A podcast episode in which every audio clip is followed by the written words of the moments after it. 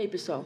Sejam muito bem-vindos a mais um episódio do podcast Projeto True Crime. E o caso de hoje foi um caso indicado por vocês lá na caixinha de perguntas que eu deixei no Insta. E para quem ainda não segue o Insta do podcast, é projeto.truecrime. Eu já estava pensando em fazer esse caso e como vocês mandaram lá, eu resolvi adiantar logo, que é o caso da chacina de Pióis. Nessa primeira temporada do podcast, eu estou fazendo apenas casos brasileiros. Esse caso não aconteceu no Brasil, ele aconteceu na Espanha, mas todos os envolvidos são brasileiros, então eu resolvi trazer nessa temporada meu podcast, minhas regras. E vamos ao caso.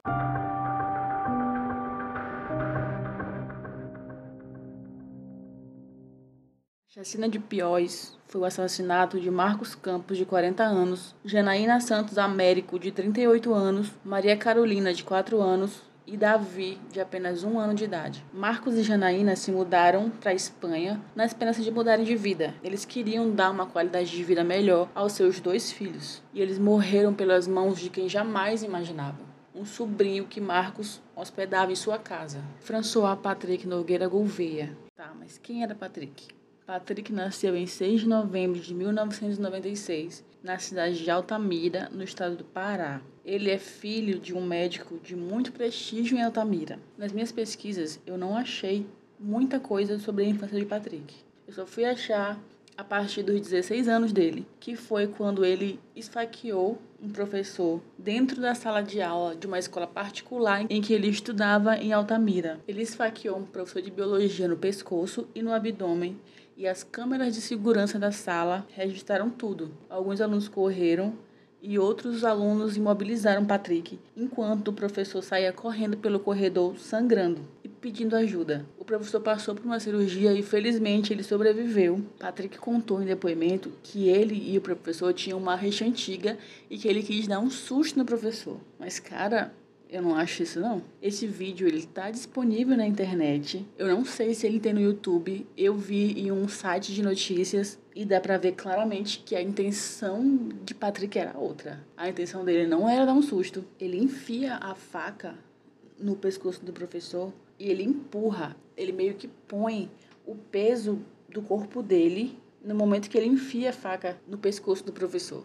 Então, minha opinião é que a intenção dele não era dar um susto. Patrick ficou internado apenas 45 dias, o que causou a revolta da população de Altamira. Eles chegaram a fazer um protesto porque eles achavam a pena muito branda. Mas como eu disse, o pai de Patrick, ele era um médico de bastante prestígio. Então, ele usou essa influência, ele usou a influência da família para abafar o caso. E mesmo com a revolta da população, a punição ficou só essa mesmo. Só que Patrick não continuou morando na mesma cidade. Por medo de represália ou algo do tipo, ele se mudou para João Pessoa. Depois da tentativa de homicídio, é, Patrick ele se recusou a fazer qualquer tipo de tratamento psicológico. Ele estava mais interessado na sua carreira de jogador de futebol.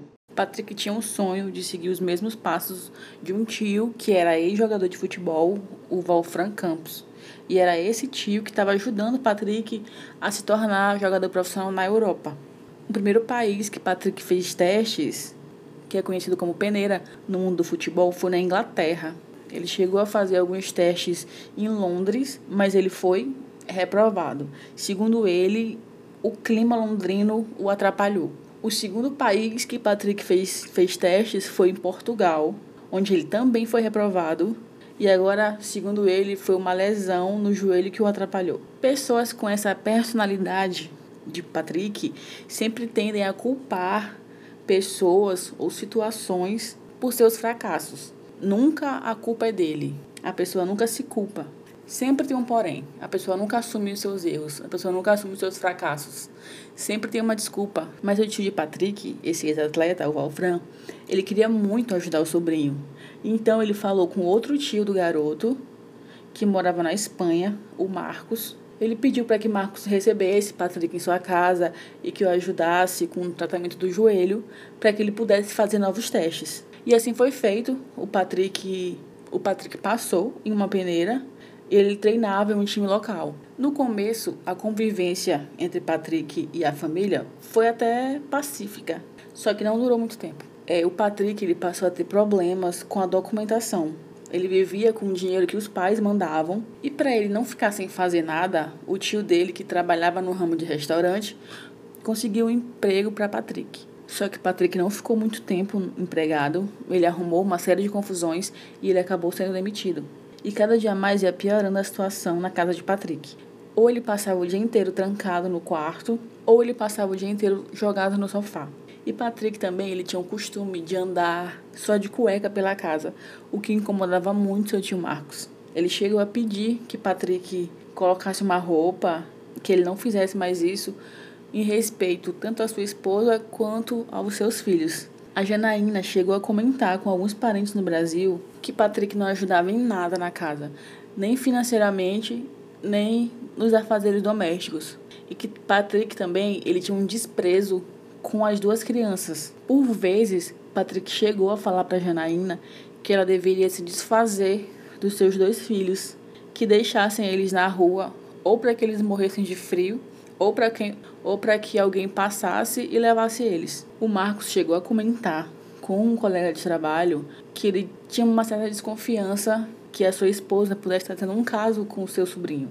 Ele achava que Patrick tinha uma certa obsessão pela tia, só que isso ficou apenas como desconfiança. Essa parte aqui da história é um pouco confusa. Em julho, a família iria se mudar para Pióis, que fica perto de Madrid. Uns contam que Patrick sabia onde que a família iria morar, que inclusive o tio tinha ficado feliz porque pela primeira vez Patrick estava ajudando em alguma coisa. Ele ajudou a, a ele ajudou a escolher a casa para onde eles iriam se mudar. Já outras fontes contam que Marcos e Janaína eles já estavam com medo do comportamento de Patrick, então eles se mudaram, sem ao menos avisar para onde eles iriam. O fato é em que em 18 de setembro de 2016, a polícia foi chamada na localidade de Guadalajara, depois que os vizinhos reclamaram de um forte odor que vinha da casa da família. A Guarda Civil encontrou os corpos de dois adultos e duas crianças esquartejados e embalados em seis sacos plásticos e os corpos já estavam em um estado bastante avançado de decomposição. E a casa estava completamente limpa. A necrópsia concluiu que a família estava morta há pelo menos um mês. E a polícia logo desconfiou que as vítimas, ou pelo menos uma das vítimas, conhecia o assassino, ou os assassinos, já que a casa não apresentava qualquer sinal de arrombamento. As investigações preliminares apontaram para uma possível causa de acertos de contas, como a família estava passando por dificuldades financeiras, eles poderiam ter feito alguma coisa ilegal para conseguir dinheiro e algo deu errado. Só que essa possibilidade foi descartada com o passar dos dias. As investigações foram seguindo e restou apenas um nome como suspeito: Patrick Nogueira, o sobrinho. Patrick retornou ao Brasil dois dias após a descoberta dos corpos. E segundo os agentes, várias evidências fizeram com que eles desconfiassem que Patrick era de fato o assassino. Um fato foi que Patrick parou de ir à academia que ele frequentava todos os dias, imediatamente um dia depois da data do crime. No momento em que os policiais tomaram conhecimento da rápida saída de Patrick da Espanha, sendo que ele só tinha viagem marcada para voltar para o Brasil um mês depois, eles rastrearam o cartão de passagem de Patrick e descobriram que no dia 17 de agosto ele viajou de Alcalá de Henares, que era onde ele dividia apartamento com dois amigos, para Pióis e voltando no dia seguinte para Alcalá. E eles também fizeram a triangulação dos dados do celular de Patrick e o colocaram em Pióis no dia do crime. Outra evidência foi uma gota de suor e uma impressão digital na fita em que fechava os sacos plásticos onde estavam os corpos, e outra digital no cabo de uma frigideira da casa. Assim que ele voltou ao Brasil, a família de imediato contratou um advogado. E o advogado que eles contrataram para Patrick achou se tratar apenas de um caso de calúnia, mas logo viu que o caso era muito mais sério do que isso. No dia 22 de setembro, dois dias depois da volta de Patrick ao Brasil, a polícia de Guadalajara emitiu um mandado de captura contra Patrick, mas o tratado entre os dois países não permitia que a polícia brasileira prendesse o rapaz no dia 30 de setembro. Patrick se apresentou à Polícia Federal Brasileira acompanhado do seu advogado. Para prestar depoimentos. Ele negou qualquer participação no crime, ele disse que não tinha qualquer problema com a família, negou que fosse obcecado pela tia, disse ainda que ajudava financeiramente e que ajudava também a cuidar das crianças. Ele disse que adiantou a sua viagem por medo de ser o próximo. Patrick então prestou depoimento e foi liberado, o que causou um certo desconforto nas autoridades espanholas. Mas a ordem de prisão internacional não tinha qualquer validade no Brasil o advogado de Patrick e a irmã de Patrick, que também é advogada, viajaram para a Espanha a fim de conhecer todas as provas que a polícia espanhola tinha contra o Patrick. E diante de todas aquelas provas, eles retornaram ao Brasil e ela convenceu o irmão a se entregar na Espanha, dizendo que numa prisão brasileira ele não duraria um mês. No dia 17 de outubro, Patrick então pegou um avião e ele viajou 10 horas como um passageiro comum. Assim que Patrick embarcou, a Guarda Civil civil da Espanha foi informada e assim que o avião pousou em Madrid, Patrick foi preso ali mesmo no pé da escada do avião. Ele então confessa os assassinatos, mas sem dar muitos detalhes. Ele não respondia nenhuma pergunta concreta de como praticou os assassinatos. Ele não disse como matou e nem disse onde conseguiu os sacos plásticos e as fitas. Ele só contou que sentiu uma vontade de matar desde que ele tinha 12 anos de idade. E ele falou que matou a família inteira porque seria muito cruel matar somente o tio e deixar a tia sem o marido e os primos sem um pai. Oh, fofo. Foi ironia, viu, gente? E foi aí que a história ganhou novos detalhes macabros e ganhou também um novo personagem, Marvin Henriques. Marvin era um amigo de Patrick de João Pessoa. O que acontece? Marvin tinha um celular e ele emprestou a um terceiro amigo. E o menino mexendo no celular abriu o WhatsApp e tinha uma conversa de Patrick detalhando todos os assassinatos, inclusive com fotos. Tinha até selfie do Patrick com os corpos. Esse amigo de Marvin então entrega o celular à polícia. Sensato, né? Só aí, a partir dessas conversas de Patrick com Marvin, é que a polícia pôde conhecer toda a dinâmica dos crimes. Então, gente, a partir de agora eu vou descrever um pouco como tudo aconteceu. Pode ficar um pouco gráfico, então se você acha que você é sensível, eu sugiro que não escute a partir daqui. Na conversa, Patrick conta que chegou na casa dos tios com duas pizzas e ele sabia que o Marcos não estava em casa naquele momento. Então ele entra conversa, eles comem as pizzas e no momento em que Janaína lavava os pratos, ele cortou o pescoço dela na frente dos dois filhos. E ele relata isso ao amigo João Pessoa. Ele conta ao Marvin. Abre aspas. As crianças ficaram gritando. Massa é que os pirralhos não correm, só ficam travadão. Fecha aspas. E Marvin queria saber quem que ele matou primeiro. E Patrick responde a mulher, depois a mais velha, se referindo à prima, e depois o moleque de um ano. O Marvin se mostra bem compreensível com o amigo, dando dicas, inclusive, de como ele não deixa rastros e de como ele sair sem parecer um suspeito. Eles inclusive trocam alguns eu te amos, o que inclusive causou algumas suspeitas dele ser um casal ou não, o que é completamente irrelevante para esse caso.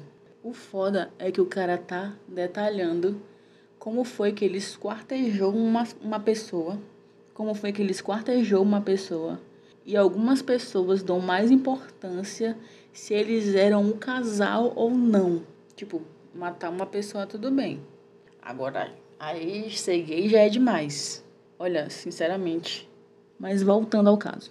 Na conversa, Patrick conta a Marvin como é difícil abrir uma pessoa ao meio. E conta também que ele precisou cortar os corpos ao meio e separar os órgãos em sacos separados. Depois de matar a tia e os primos, Patrick limpou a casa inteira e ficou esperando pelo seu tio. E Marvin fala assim, abre aspas, cuidado para não desmaiar com fome e não conseguir finalizar a vítima fecha aspas. E termina dizendo boa sorte ao amigo. Depois de matar o tio, os dois voltam a se falar. Patrick diz que estava se perguntando como Marvin reagiria se estivesse lá. E Marvin responde que iria rir. E Patrick completa dizendo, abre aspas, tu deve ser um doente feito eu mesmo, fecha aspas. Eu também acho. O fato é que Marvin Henriques Correia, de 18 anos, foi preso porque, segundo a Secretaria de Segurança e Defesa Social da Paraíba, ele participou indiretamente do caso. Marvin teria dado dicas para Patrick em tempo real, por meio do WhatsApp, sobre como agir e como ocultar os corpos. Os dois chegaram a se encontrar duas vezes depois do crime, enquanto Patrick esteve no Brasil,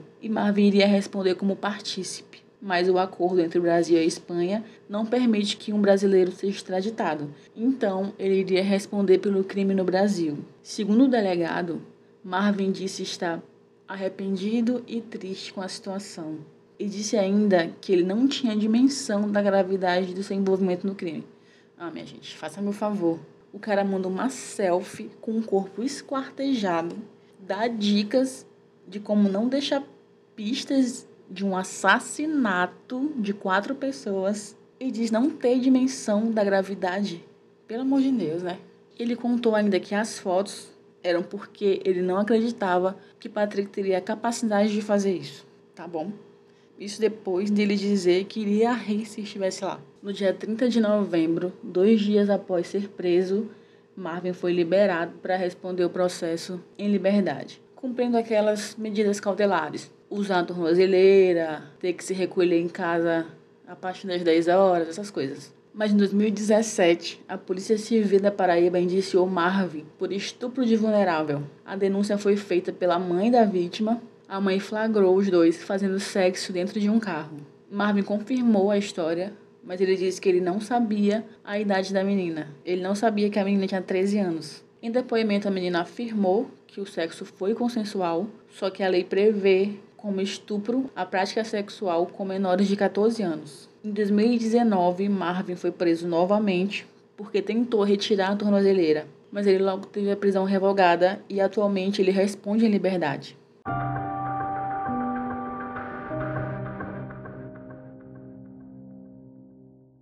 exame psiquiátrico foi realizado em Patrick e em três sessões os psiquiatras concluíram que Patrick Nogueira é um psicopata com alto risco de reincidência e criminoso com alto grau de periculosidade. O exame também classifica Patrick como uma pessoa consciente do que faz, muito inteligente e com uma carência total de sentimentos. Segundo os psiquiatras, o jovem possui uma absoluta falta de empatia e se mostrou incapaz de se colocar no lugar das vítimas. Hoje tá foda de gravar. É foguete, é alarme de carro, é o vizinho daqui de cima que tá há sete horas se balançando numa rede. Então, galera, me desculpem qualquer barulho.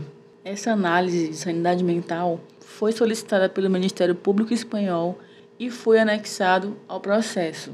O julgamento de Patrick começou no dia 24 de outubro de 2018 e ele apareceu com cabelo penteado, blusa social, óculos de grau, sendo que ele nunca tinha usado óculos antes na sua vida.